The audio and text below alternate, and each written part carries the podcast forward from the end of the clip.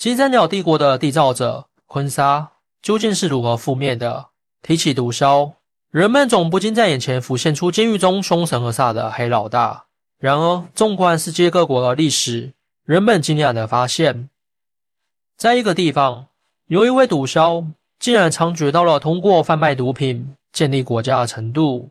这个人就是缅甸地区臭名昭著的毒王昆沙。据不完全统计，昆沙势力。在极盛时期，垄断了东南亚金三角八十的毒品贸易，而且还有二点五万名雇佣军，装备有各式进口的先进武器，就连缅甸政府军都不得不对昆沙势力敬畏三分。昆沙死亡王子、金三角魔头的称号，更是在东南亚名噪一时。然而，令人感到惊叹的是，这位盛极一时的毒枭，在一千九百九十六年被缅甸政府军抓捕。随后被软禁在缅甸仰光，度过了自己的余生。而千年青年昆沙一命逝世，终年七十四岁。那么，究竟是什么原因让昔日里叱咤风云的毒枭，最终落得晚年凄凉的下场？一代毒王昆沙究竟有着怎样骇人而又荒诞的一生？一九三三年，昆沙出生于缅甸南邦的一户普通农民家庭。昆沙的父亲是一名汉人，母亲则是傣族人。昆沙自幼便受到汉文化的强烈影响。昆沙的“昆”字是傣族土司的称谓，而“沙”则是父亲为他起的名字。由于缅甸境内的佤邦、果敢等地华人密布，因此昆沙还有一个额外的华人名字张启夫。由于家境贫寒，昆沙从小并没有受到良好的教育。倘若没有历史的机缘巧合，昆沙很有可能和他父亲一样，做一辈子的农民。然而，中国国民党军队的到来彻底改变了昆山的命运。一千九百四十九年四月，中国人民解放军发起渡江战役，攻占南京，宣告了蒋家王朝的覆亡。然而，眼见大势已去的蒋介石并不甘于失败，他下令让国民党的残兵败将逃往缅甸境内，试图以缅甸为据点，袭扰中缅边境，从而寻找东山再起的机会。国民党军队的到来。给缅甸地区的居民带来了沉痛的灾难。尽管缅甸曾多次向联合国发出抗议，要求联合国勒令国民党军队应当立即撤出缅甸境内，然而在美国的庇护下，国民党军队在一千九百五十三年后才彻底撤出缅甸。面对着有美式军械装备的国民党军队，孱弱的缅甸政府军被打得毫无还手之力。无奈之下，缅甸政府。只好批准民间设立自卫武装，抗击国民党的军队。在缅甸政府的默许下，昆沙开始在家乡当地组建起了自己的武装。由于昆沙早年就混迹江湖，当地人员颇佳，因此很快便凑出了一支八百多人的家乡自卫队。在抗击国民党军队的同时，昆沙趁机发展武装，占据了缅甸佤邦、掸邦大片的土地。并将这片土地发展成了种植罂粟的基地。昆沙的金三角帝国从此初步成型。一九五三年七月，中美朝韩达成板门店停战协定后，美国向国民党施压，要求蒋介石撤离残留在缅甸境内的国民党军队。在国民党军队撤退后，缅甸政府为了国家稳定，要求各个地方的自卫部队武装自行解散。然而，昆沙、罗兴汉等人。在当时已经成为了独霸缅甸一方的军阀，自然不会同意缅甸政府提出的要求。此时的缅甸国家实际上已经陷入了分裂的状态。在昆沙的苦心经营下，二十世纪六十年代，他本人已经成为了金三角地区最大的毒贩。然而，昆沙很快便经历了自己人生事业的第一次挫败。一千九百六十七年，昆沙率领部队与缅甸两国部队交战。辽国部队部署埋伏，通缉了昆沙的军队，使昆沙的大部分鸦片被辽军虏获。昆沙本人也险些丧命。被辽国部队通缉的昆沙，一度如同丧家之犬，到处流窜。一千九百六十九年，昆沙被缅甸军方诱捕，被缅甸政府拘押长达五年之久。正当所有人都认为这名毒枭的传奇故事即将画上句号时，昆沙的命运却迎来了神奇的转折。虽然昆沙在一九六九年被缅甸政府逮捕，但是昆沙的党羽却依旧活跃在缅甸各地。一九七四年，昆沙部队的参谋长张书全绑架了两名援助缅甸的苏联医生，由全龙两名苏联医生来交换坤沙。张书全一手酿造的绑架案震惊了世界。倘若缅甸当局放任坤沙武装杀死两名援助缅甸的苏联医生，那么必然会导致缅苏双方外交降温。苏联的愤怒将是缅甸当局难以承受的代价。但是如果缅甸当局轻易放走坤沙，那么必然也将会对缅甸当局的稳定产生不利影响。最终，在泰国当局的从中斡旋下，缅甸当局同意释放坤沙。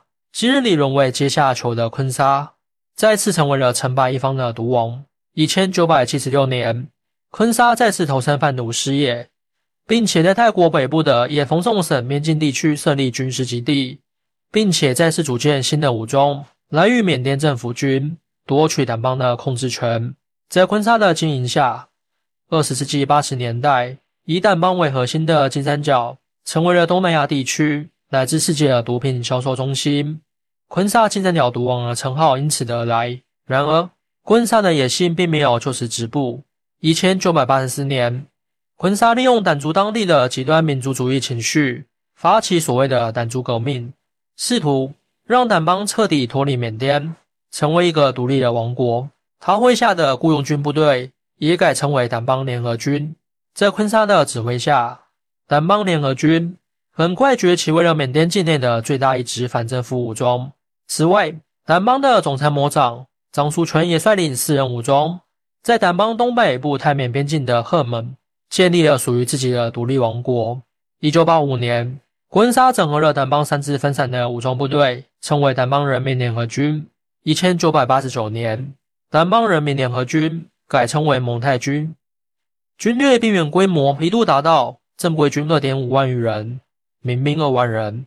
这让昆沙的武装成为了缅甸历史上仅次于缅共之后金三角地区最强大的武装部队。二十世纪九十年代初，昆沙的贩毒事业迎来了顶点。他麾下的蒙泰军不仅抢劫过往商人，贩卖翡翠、宝石，甚至军火等商品，而且还强迫缅北地区的农民必须种植罂粟，征收鸦片税。在昆沙统治的辖区内，蒙泰军设立了大量税卡，征收关税。这给缅甸当地人民带来了沉痛的苦难。此外，昆沙还对缅北地区的商人征收高额的保护税。一旦当地商人拒绝上缴，轻则生意倒闭，重则可能遭遇杀身之祸。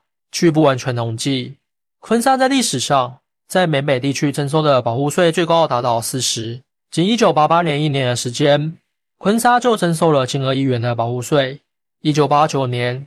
昆沙征收的保护税高达四亿美元，在昆沙的残暴统治下，缅北地区的人民过着食不果腹、衣不蔽体的贫困生活。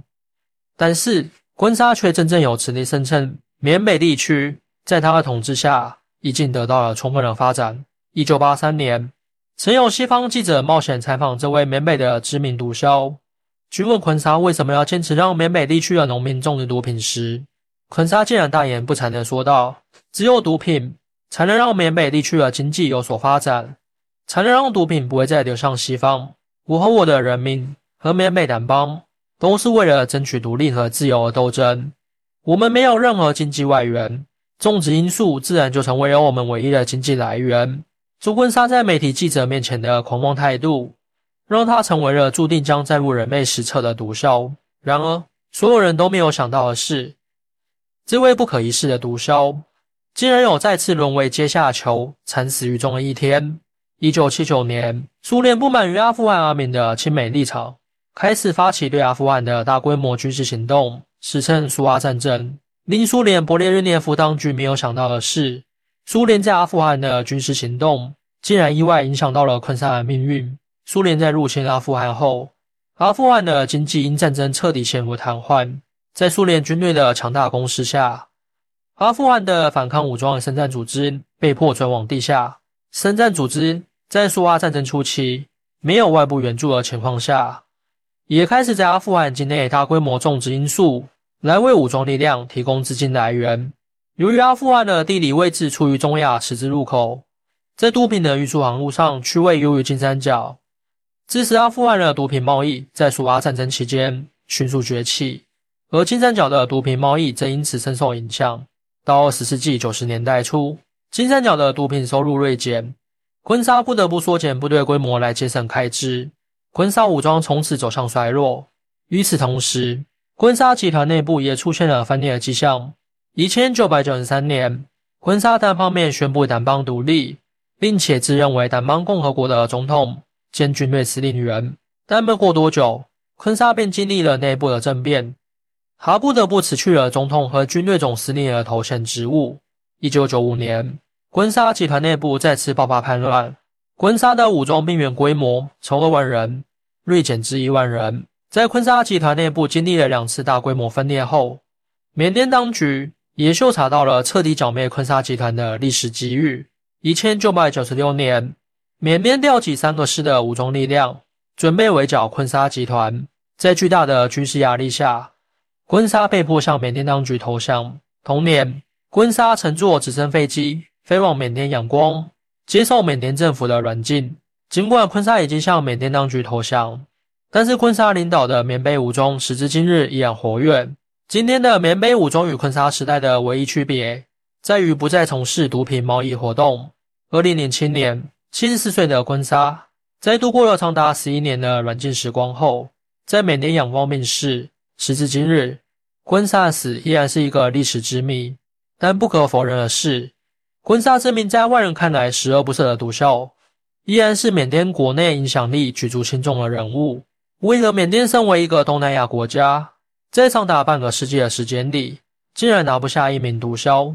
或许自身孱弱的综合国力是导致这一乱象的根本原因。婚纱的故事让我们不禁感慨：生活在一个稳定的国家是一件何等幸运的事情！只有让国家走在繁荣富强的路上，才能保障人民生活的长治久安，让近代历史的悲剧不再重演。欢迎大家一起来讨论。您的支持是我更新的动力，更多精彩内容请关注拜你听书。